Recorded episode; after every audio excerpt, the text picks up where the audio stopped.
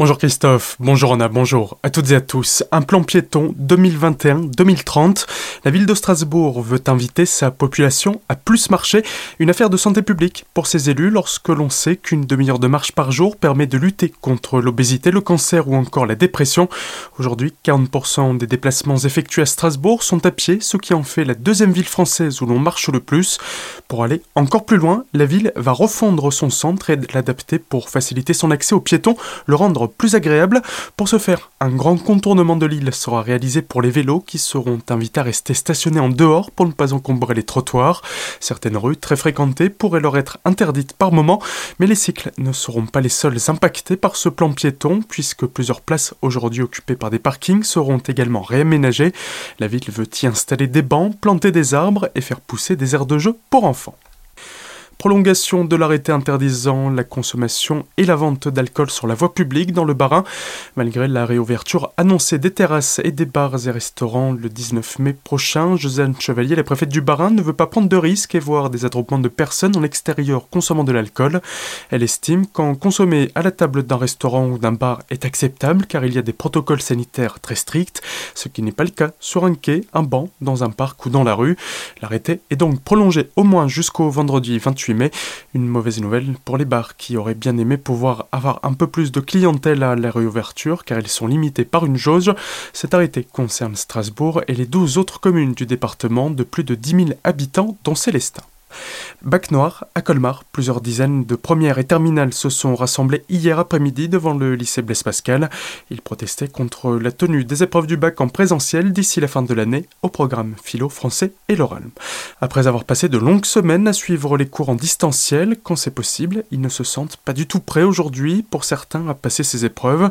Leur souhait, un contrôle continu, un mouvement de protestation lycéen qui a pris dans plusieurs établissements régionaux et nationaux.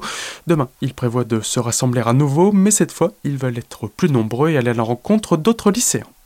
On reste à Colmar où les travaux des Dominicains avancent plutôt bien. Ils sont même bientôt terminés puisque ce bâtiment historique devrait rouvrir ses portes au public d'ici la fin de l'année si tout va bien.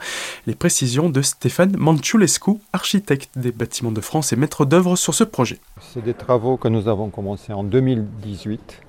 Donc on est sur euh, en troisième année de chantier.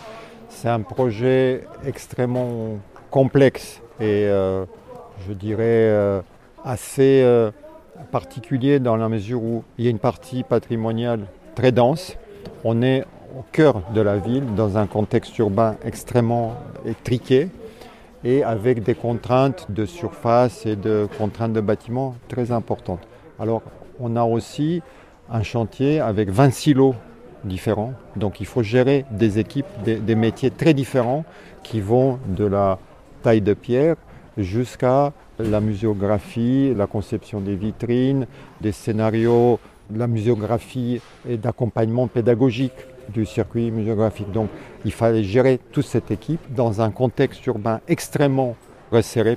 Et puis aussi on s'est payé euh, la période du Covid avec euh, la vie des entreprises, ça n'a pas été évident. Donc c'est un chantier qui est compliqué de tout ce point de vue-là. Donc on a géré cette complexité d'importants travaux de rénovation qui auront coûté 18 millions d'euros et qui devraient se terminer en septembre. Le public pourra ensuite redécouvrir ce site exceptionnel où seront exposés des livres anciens, des documents datant du Moyen Âge jusqu'à aujourd'hui.